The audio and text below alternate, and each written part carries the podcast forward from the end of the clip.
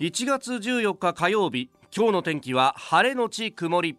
ニッポン放送飯田浩司の OK Cozy Up。朝6時を過ぎました。おはようございます。ニッポン放送アナウンサーの飯田浩司です。おはようございます。ニッポン放送アナウンサーの新行市佳です。ニッポン放送飯田浩司の OK Cozy Up。この後8時まで生放送です。3連休明けね、えー、今日から再び会社仕事という方も多いかと思うんですけどね、は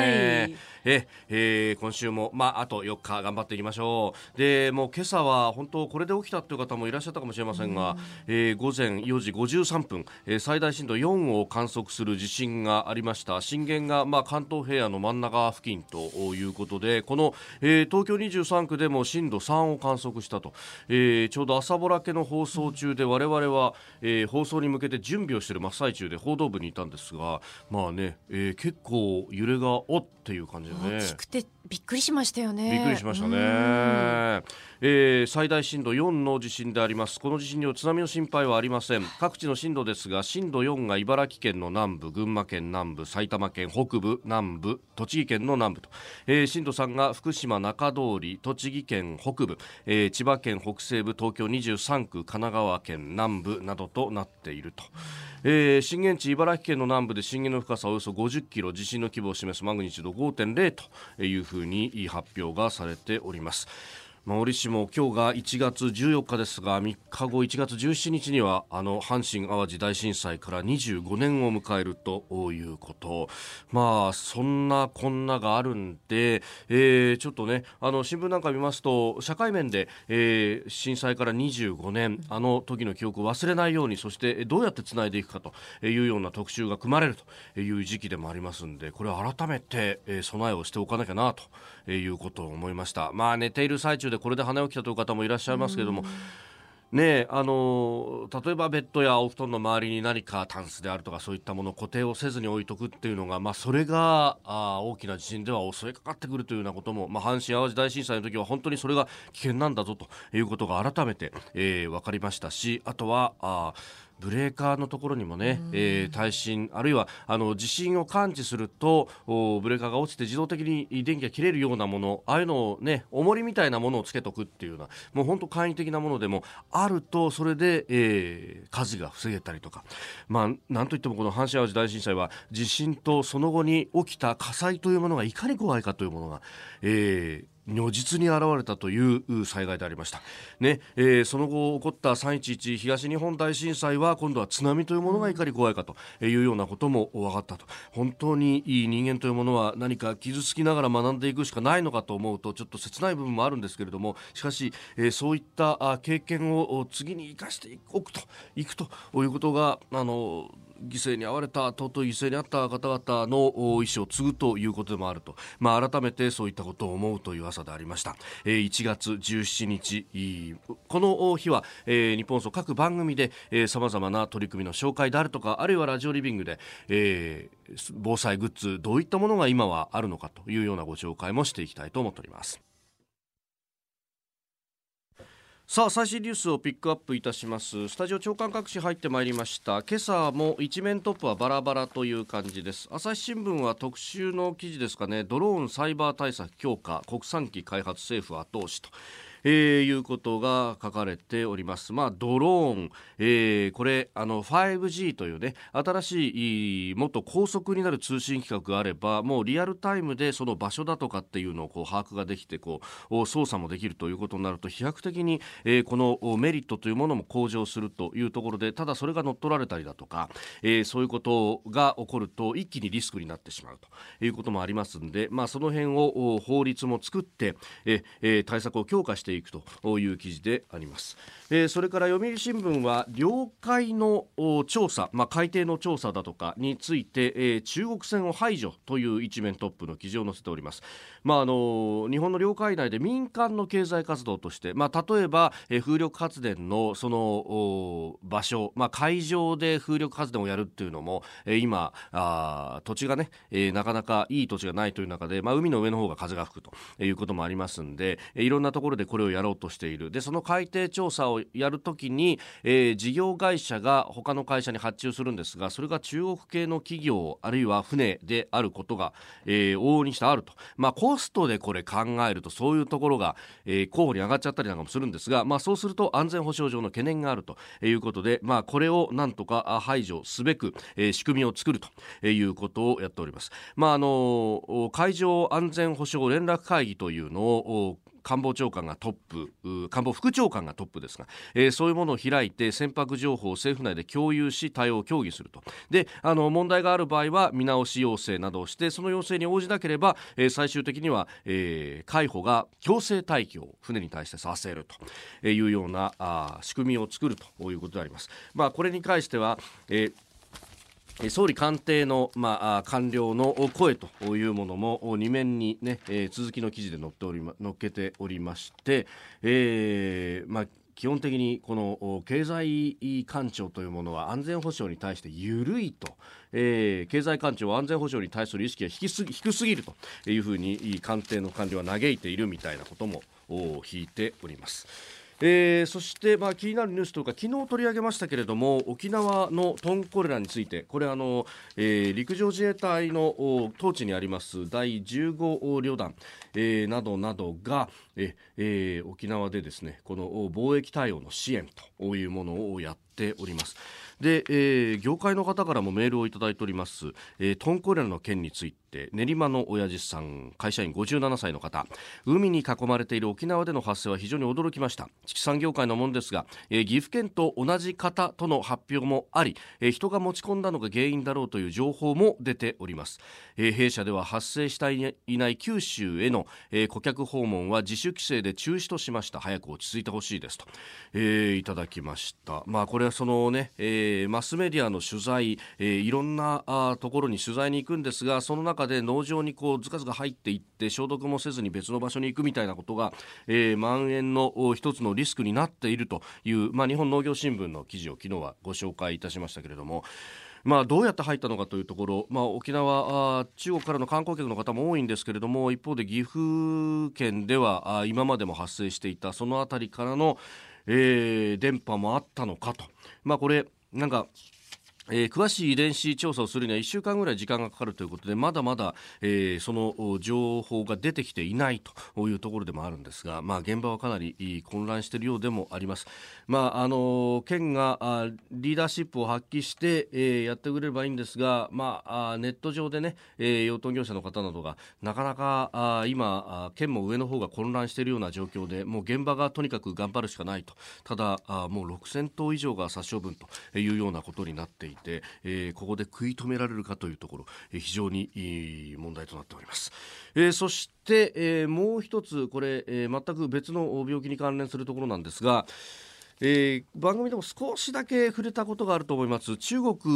武漢ウーハンで、えー、新型のこれ肺炎コロナウイルスが、えー、見つかっているというニュース、まあ、週末にはお一人の方が亡くなったということが、えー、報道されておりましたけれども、えー、これがいろいろなところに、え、向かってしまっていると、あの、年が明けた後に韓国でお一人、え、この武漢、ウーハンに、え、行かれた方があ謎の肺炎を発症しているというのがあってった。でその後シンガポールでも見つかった香港でもあるマカオでもあったということがあるんですが今度タイの保健省が、えー、観光で訪れた中国人61歳の方が高熱のため病院を受診してコロナウイルスを検査したところ陽性という結果が出たという発表がありました。これもともとはあのウーハンにあるまあ、食肉だとかの市場。で、えー、そこで結構いろんな野生動物を扱っていて衛生状態があまり良くないというところから発症したと。そこが最初の出元になっているということで、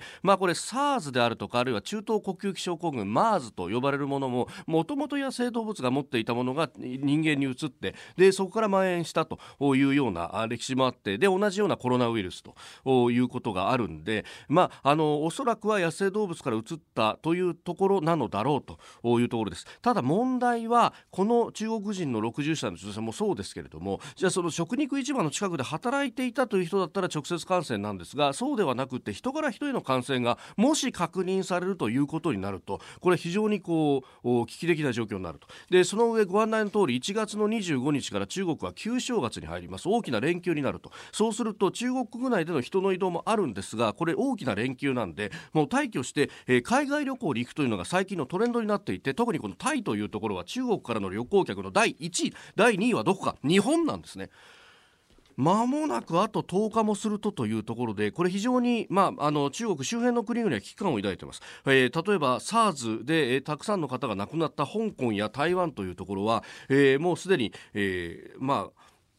ウーハンからの便に関してはかなり厳重なあの体温の検査であるとかあるいは台湾は、えー、自国の衛生当局の方が直接武漢に入って、えー、現地調査を行うなどの対応を取っております。じゃあ日本はどうかというと、えー、今まだ海外安全情報のところで、えー、情報は出していて、えー、それから厚生労働省の検疫所は、えー、ウーハンからの帰国者や入国者に関して咳や発熱等の症状があるときに検疫官に自己申告するよう呼びかけているというまだそういう緩い状況。これが果たしていいのかと。例えばなんですがマカオの例ではですねマカオもこれ中国中からですねまあちょっとしたお金持ちぐらいの人たちでもカジノに来るというようなことがあるんで、えー、ウーハンから来た便に関しては、えー、すぐにお客さんを降ろさないで、えーその飛行機の出口のところで、えー、検疫官があ体温計を持って待機してであの一人一人額のところに当てて、えー、体温を確認するということをやっています。こういう対策を打たないとね、えー、かえってこれきちんとコントロールしないと中国から来た人はみんな恐ろしいみたいなデマが広がる方が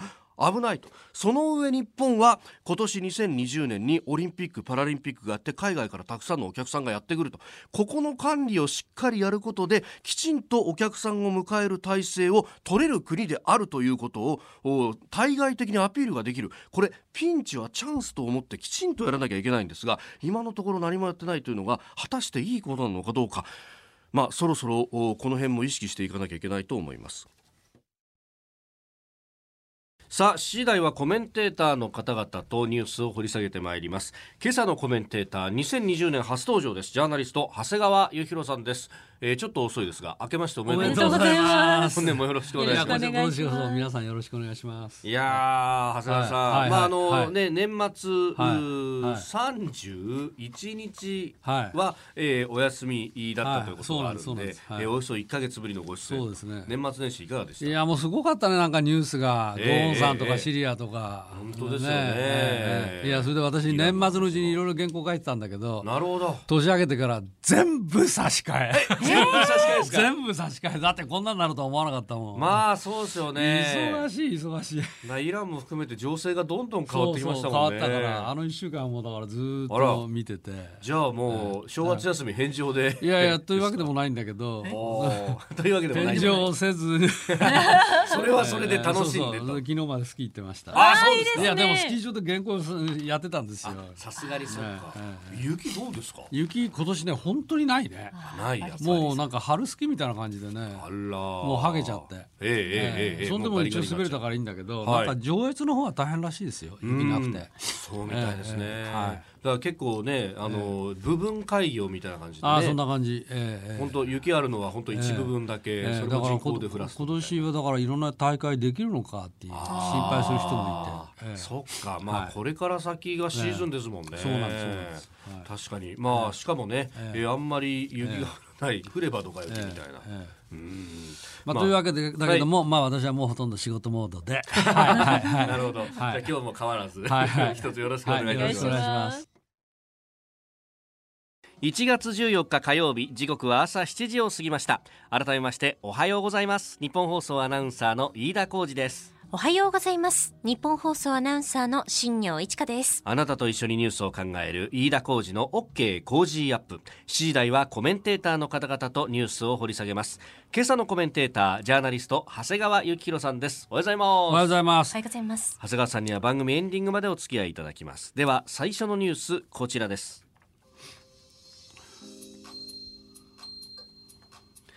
UAE 皇太子が安倍総理に自衛隊派遣への協力を表明。中東歴訪中の安倍総理大臣は日本時間昨日夜 UAE アラブ首長国連邦を訪問しアブダビ首長国のムハンマド皇太子と会談を行い海上自衛隊の中東派遣について理解を求めました。これに対しムハンマド皇太子は沿岸国として具体的な協力支援を惜しまないと応じました。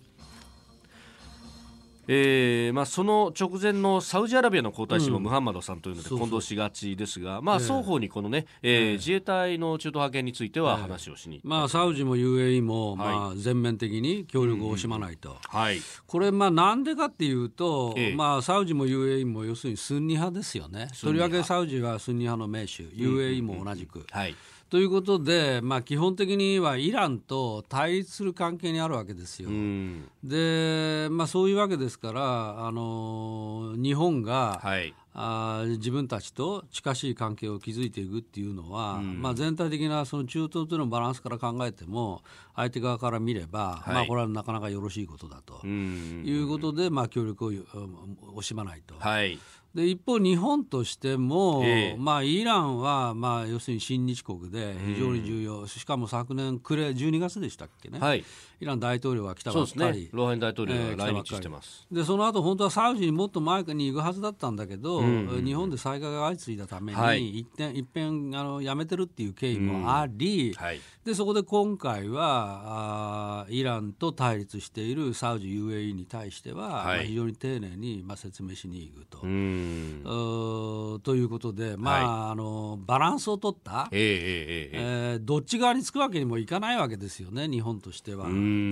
両方の間で、はい。まあ、だからそういう意味で、まあ、仲介学校っていうところまでいければ、まあ、もちろん望ましいけども、はい、まずは、うん、まあ、両方との関係をしっかり築いて、はい。えーまあ、これ以上の緊張激化はややめた方がいいよねっていうことを、まあ、お互いに言いにお互いに言っているということだと思いますね。えー、まあ、日本はこの地域への海上自衛隊、えー、まあ、独自に派遣をするそうそうだからアメリカがその有志連合を編成していこうっていう時に、はい、アメリカに行ってしまうとあまりにこの反イランに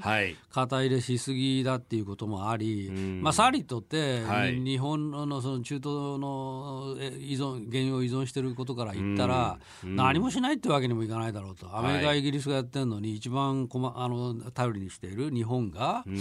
あ何もしないってわけにもいかない、まあ、そこで、まあ、苦肉の策で独自に派遣だと,、はい、と言っていると、まあ、ただ独自に派遣ったって、日本はアメリカとなんて言ったって同盟関係ですから、はい、実はいろんな情報や、えー、まあ、えー、裏が舞台裏で、えー、連携しているのは、まあ、これは当然と、当然だし、まあ、そういう関係をしながら、まあ、でも独自だからねっていう、はい、表向きは、ね、表向きは独自だからねっていうポジションを取ろうっていうことでしょう。うまあ難しいって言えば難しいけど、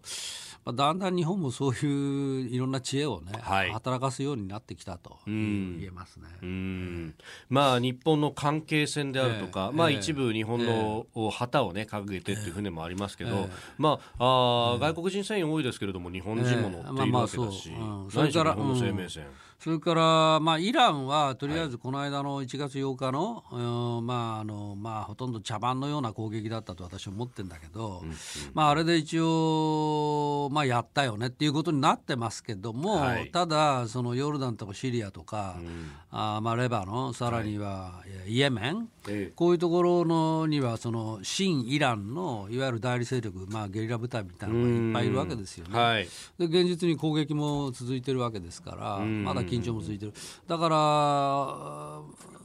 依然として日本の単価は非常に不透明な感じになるっていうのはそう間違いないところだと思います。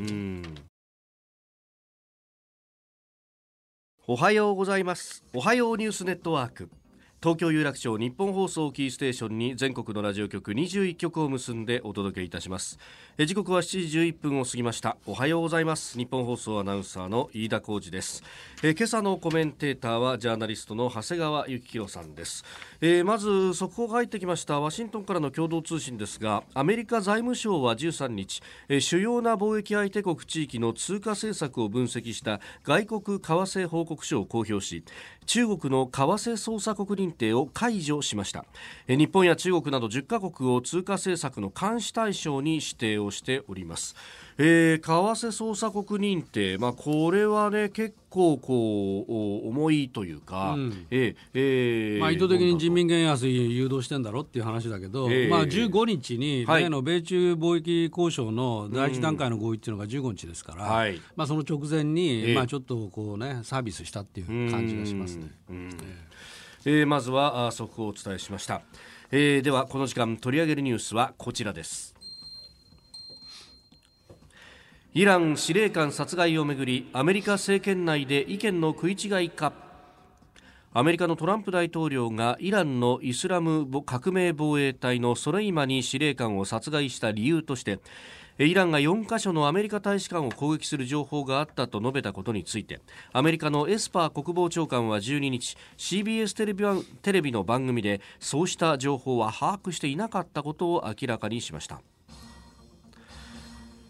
えー、ということで、まあ、政権内で、うん、えー、情報の食い違いであるとかが起こってたのか、まあ、みたいな、ね、まああのそもそもの話からちょっと言っておきたいんですけど、はい、これ、もともとの今回のこの騒ぎってな、どこから始まったかって言いますと、えー、実はイランの挑発からなんですよね、はい、去年の6月にまず無人機を撃墜した、えー、それからその後9月にサウジアラビアの石油施設が攻撃された、はい、あの時もイランの仕業だって、まあ、アメリカ言ってたけども、えー、何も報復はしなかった。アメリカ側は。で、どんさらにそうすると挑発がエスカレートして、はい、10月から今度、アメリカとイラクの連合軍の基地が狙い始められて、はい。えー、12月27日までに、はい、10月のからその2か月ぐらいで、15、6回、14、5回、まあ、あったわけですよ。はい、で12月の27日に、ついに、まあ、31発も撃ち込まれて、はい、アメリカ人の通訳の方が、まあ、死んでしまったと、はい、で、それで初めて反撃に出るんですけども、でまあ、空爆したと、はい、で25人ぐらいその武装組織の戦闘員が死んだという事件があったんですけど、そしたら今度ですね大使館襲撃されたんですね。バグダッドの12月31日に、はい、この大使館の襲撃っていうのはアメリカトラウマがあって、えー、なぜかというと、えー、79年のあの、はい、イラン革命の時にテヘランの大使館が、はい、あ襲撃されて52人も、はい人質になってしまった、が2002年、2012年か、12年には今度、ベンガジの。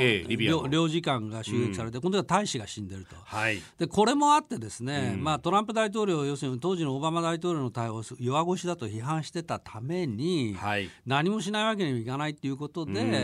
まあ、そこからその司令官殺害に、まあ、えー至ってしまうんですよね。あの大使館の収益の後って、トランプさんのツイート見てると、弁護士とは違うんだ、えそうそう。ちゃんと手を打つぞって、そのかなり強い、うん、ベンガジのことでオバマを散々批判したから、はい、だから自分が何もしなかったら、オバマと一緒になっちゃうんじゃないかっていう、まあ、それもあり、えーまあ、大使館襲撃っていう、まあ、いわば虎の尾を踏んだ形になって、はい、それで司令官殺害に至ると、だから29日の段階では、はい、実は政権内であの別荘で協議してるんですけども、えー、その時には司令官殺害のオプションは退けられてるんですよね。一度退けられてところが、その大使館襲撃をテレビの映像で見て、はい、大統領はもうこれは許せんということになり、それで1月3日の殺害っていうふうにまあ至ると。でだから、まあ、イラン側から見たら、まさかいきなりやってこないだろうっていうふうな思い込みもあっただろうし、それから大使館襲撃しても、まあ、大したことはないんじゃないかとい。うふうにまあ思ってた、はい、まあ、言ってみれば両方の誤算の連鎖っていうのはあったよねと、えー、まあ、それからもう一つ言われてないことはスレスレーマン司令官というのは確かに、その革命防衛軍、まあ、えー、国の軍隊のトップであると同時に、実はあの中東地域のその新イラン武装組織、はい、よく代理勢力って言われますけど、えー、これの実は、まあ、黒幕だったんですよね、まあ、だからしかも革命防衛隊をアメリカはあのテロリストと、はい、テロ認定してますから。はい。テロリストの親玉だっていうことで、まあ、それで、まあ、やってしまったと。あということなんですね。でも、まあ、うん、お話聞いてるとだから、はい、その衝動的に何かトランプさんがボタンを押したんだみたいなことを報じるメディアもありますか、日本には、そうじゃないまあ、だから確かに2日間か3日2日か3日ぐらいで大統領は心を決めてるわけなんで、えー、まあ、そういう意味ではずっと長期的に狙ってたかっていうとまあ、要するに去年10月のバグダディ容疑者イスラム国の首謀者あ,、はい、ああいう暗殺とはちょっと確かに違う。違う。と、ただし、まあ、イランの挑発がずっと続いていて、はい、アメリカ人が死んだってこともあり、えー、まあ、それで強腰になったということなんですね。で一方、じゃあイランがじゃあなんでそんなにアメリカをね、はい、挑発してきたのか、えー、ここが実は最大のポイントだと思うんですけど、それはねあのアメリカとことを構えるつもりはなくて、はい、挑発し続けていたら猫じゃらしじゃないけどいずれアメリカがキャンと言ってですね、はい、手を出すだろうと、うん、で手を出したら反米運動が高まるだろうと、うんうんうん、そこが実は狙いで、はい、なぜかというとイラクっていう国はもともとフセイン時代まではスンニ派が勢力握ってたんですけど、はい、その後イランを中心とするシーア派が勢力を実権を握ってしまって、うんうんうん、イラク国内で反イラン運動っていうのがすごい高まってたんですよ。まあ、今も実はあの今日も新聞もねイランでデモなんか出てますけども、はいえー、あのイラクでも、うん、要するにシーア派それからイランが力を持つことに対して、反発する暴動がずっと起きてたんですね。でその反イランの怒りの矛先をアメリカに向けるために、はい、まあ、スレイマン司令官がずっと挑発してたと。うん、まあここなんですよ、うん、だからいかにもこの中東の策謀陰謀らしいなとい。う感じしますけど、はいえー、まあ、あのこの話を実はロイター通信が、はい。あの1月4日にそのその武装組織の幹部たちにインタビューして、うん、えー、そういうあの、まあ、実態、はい、内幕を、まあ、報じてるんですけど、まあ、これを読むとね、まあ、そういうことだったかと。だからまあ、イランが結局報復したのも形ばっかりになっちゃったのはもともとアメリカと本気で戦うつもりなんか全然全くなかったんですよ。単に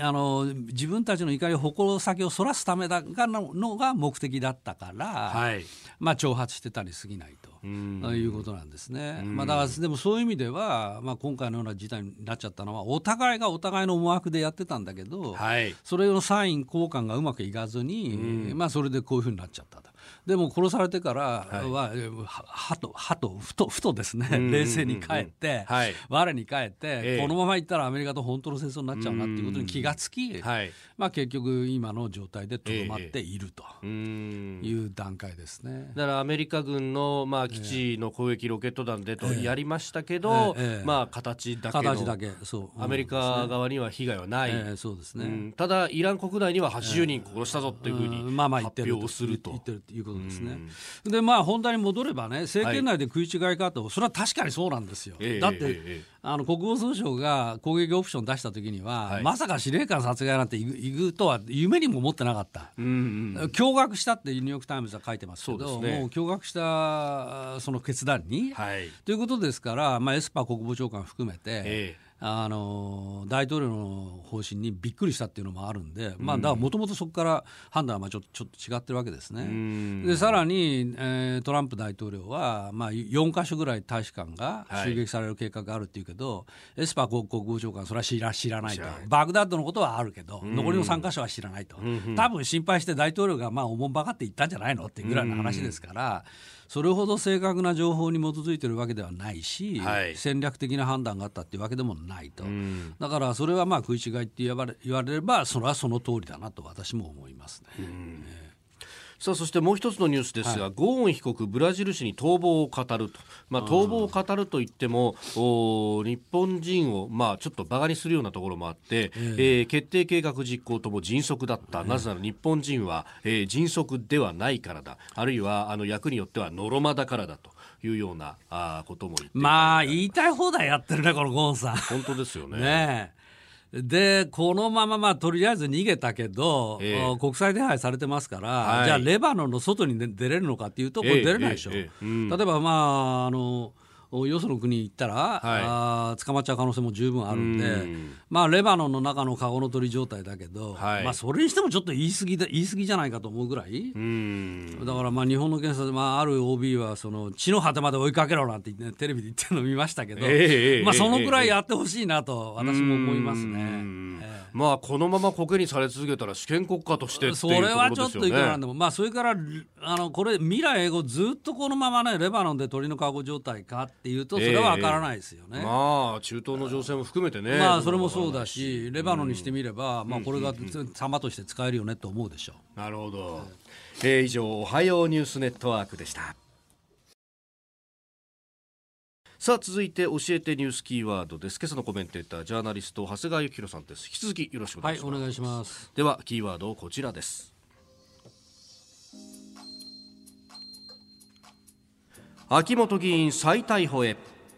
日本でのカジノを含む IR 統合型リゾート施設事業をめぐる汚職事件で東京地検特捜部は衆議院議員の秋元司容疑者を中国企業500 .com 側からの別の収賄容疑で再逮捕する方針を固めました。講演料や中国の本社訪問の旅費などの名目でおよそ400万円の賄賂を受け取った疑いがあるとみて勾留期限の今日14日再逮捕する方針です。さあまあこの国のね IR 事業がこの先どうなっていくのかというところも、うん、そこもあり、まあ、なので、まあ、私、この事件はね、もう徹底的に調べてもらいたいな。はい本当ふまあふざけた話ですよ。いやほんこれまだ報じられている段階だから、まあ、どこまで本当か断定はできないんですけども、えー、まあ今日朝日新聞、例えば一面左肩では、はい、収賄容疑総額約700万円、えー、まあ、最初の300万円の陣中見合いだけじゃなくて、はい。まあ、他にも旅費だの、講演料だの、うん、ということでしょ？はい、でこの問題のこのああのカジノに参入しようと思ってる中国の本社、まあ、だから中国にまで行って、うんうん、えー、話を聞いてる？はい。これはねどう見ても脇が甘すぎますよね、しかも中国ですよ相手が、はい、そんなところにうかうかと言ってですね、えー、あのまあ、あのまさか自分が応援するとか便宜を図ったことはないと言ったって、相手側はそういうことを期待してるっていうのは分かるでしょう、こんなこと分からなかったら国会議員の資格がないよね。まあ、ということで、まあ他にもなんかあの自民党の議員さんが、はい、何人か、ね、何人か一緒に行った人もいらっしゃるようで、はい、まあ、そういう方のことも含めてねこれはもう徹底的に喋ってもらいたいなと、はい、だってなぜかというとね、ええ、カジノっていうのはそれでなくても、この背景が怪しい人たちが来るんじゃないかっていうことがかなりもともと心配されてるわけですよ。はいからそのためにわざわざその政府はそのカジノ管理委員会っていうのをですね、はい、あの作って、うんうんうん、え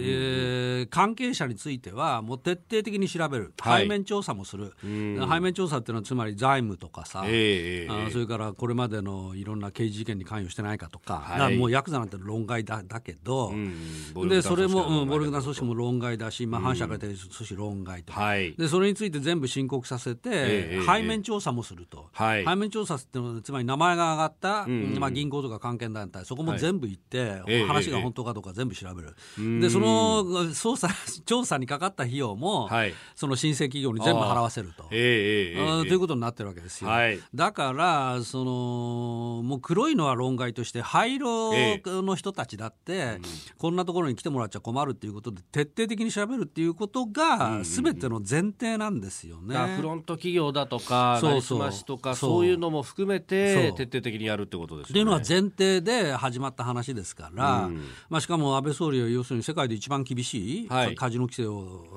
断行しますよということを言ってるわけでしょ、はい、だからそこの前段階のところでこんな収賄の疑いがあって事件化してるなんてのは、はい、もう論外中の論外、うん、えー、でだと思いますね、まあ、これあの取材してるとかなりシンガポールの形式っていうのは下敷きにしてるところが多いので、まあ、シンガポールもサンズとゲンティンというところがやってますけれども、えー、いずれもまあ相当厳しいチェックをされて、でしかも広告だとかそういうところも相当厳しく規制がされていると、まあ、その中でやる。という形なわけですもんね、まあ、だからシンガポールもそう、それからアメリカのラスベガスもそう、はい、だからそれよりももっと厳しくやるということで、まあ、そのカジノ管理委員会で、要するに先週の金曜日だったと思いますけど、はい。えー、初会合を開いたと、ね、でこのトップは元福岡高検検事長。はい。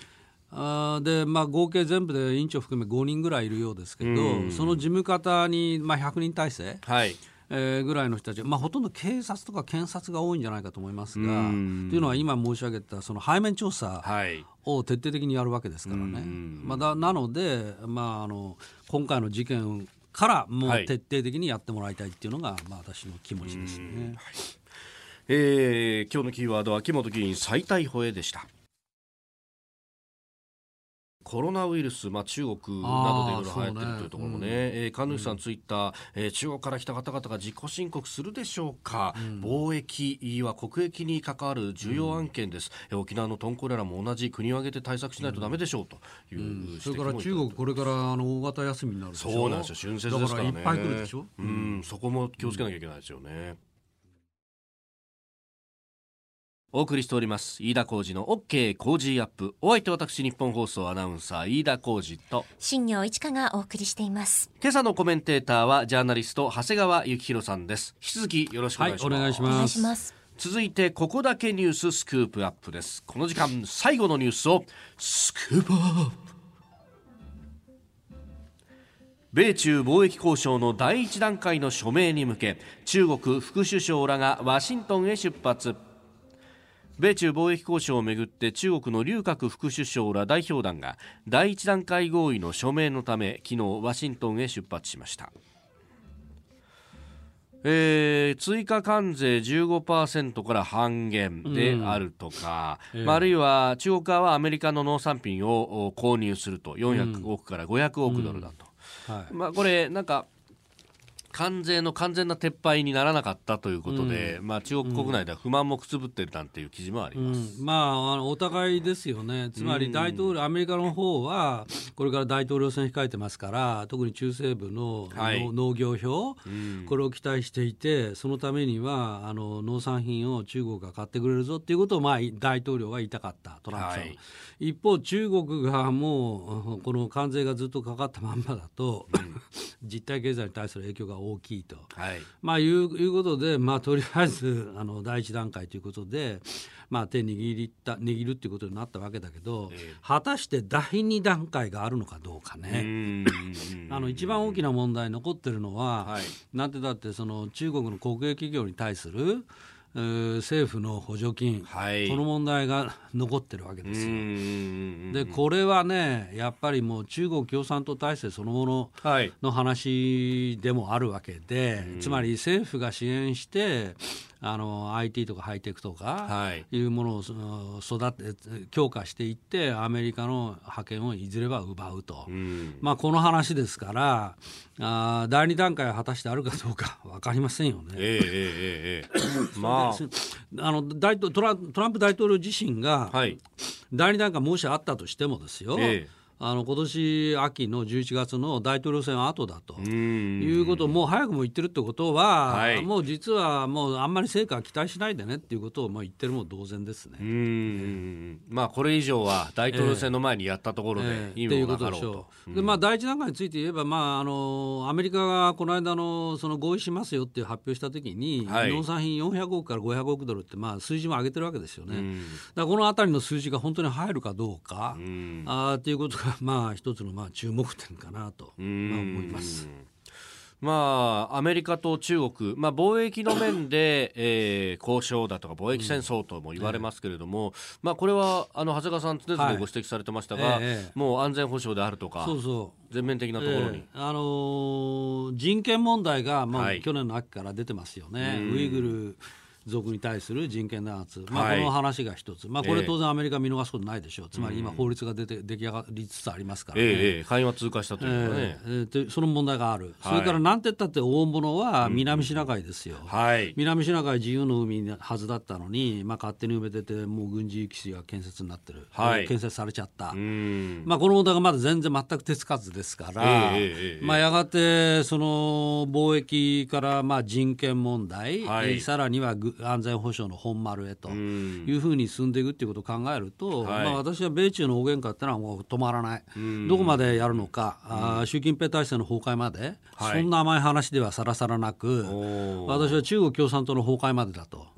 体制が変わらなければ、うん、だってそれはあの去年6月のね、はい、国防総省の報告書以来からですけど、えー、要するに僕らは中国を問題してるんじゃない。うん中国共産党が支配する中国が問題なんだと、はい、言ってるわけですよ。でそのことはポンペオ国務長官も、それからペンス副大統領も、はい、えー、演説で言ってますけど、うん、つまり中国共産党体制が問題なんだと、うん、ということですから、はい、ということは共産体制の崩壊まで目指すと、えーえー、ということなので、この大喧嘩はね終わらないですね。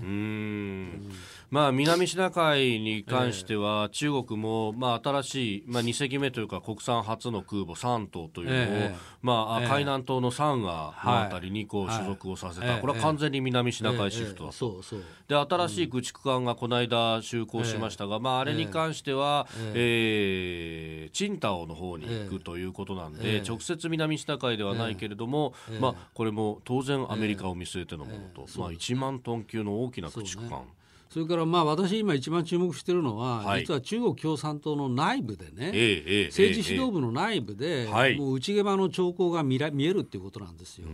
それはどこで見えるかというとそのさっき申し上げたウイグルの問題で、はい、この内部政権内部の報告書がニューヨーク・タイムズと ICIJ っていうジャーナリスト連合に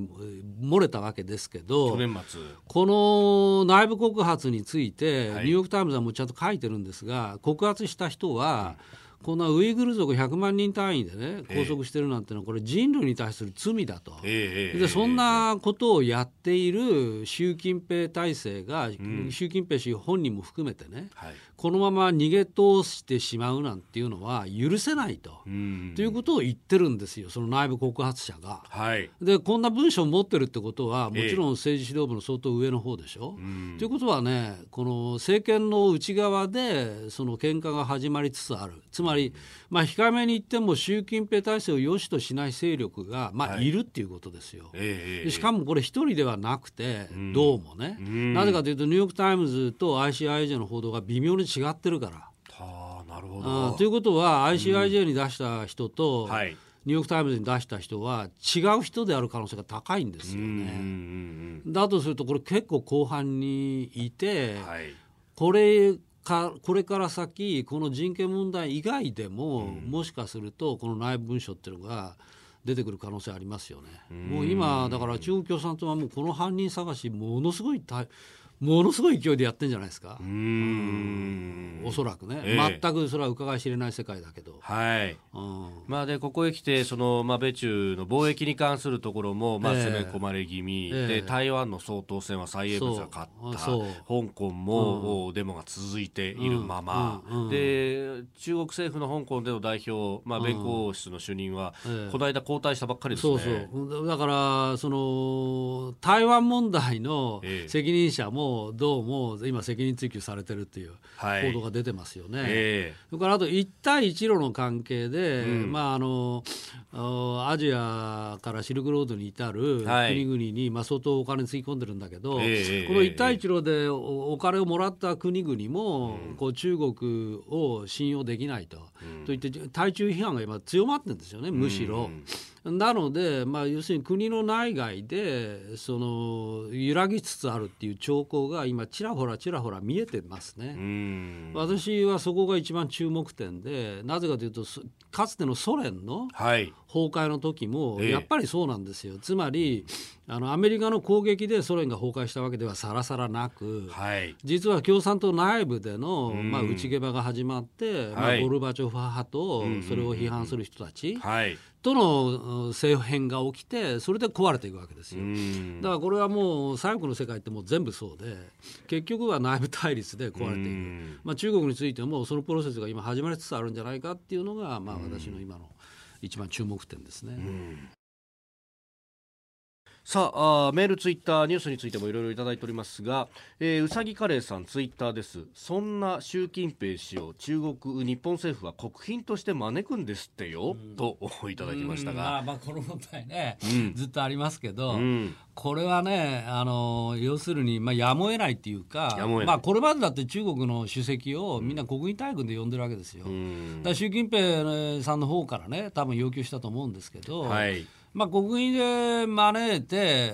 形はどうあれ招いた上でですね、えー、まあ、総理が言いたいことを言うと、はい、ウイグルどうしてんだ、チベット何やってんの、南シナ海何やってんの、うん、さらに尖閣諸島一番肝心な、何やってんだ、はい、それから日本人拘束者どうすんだと、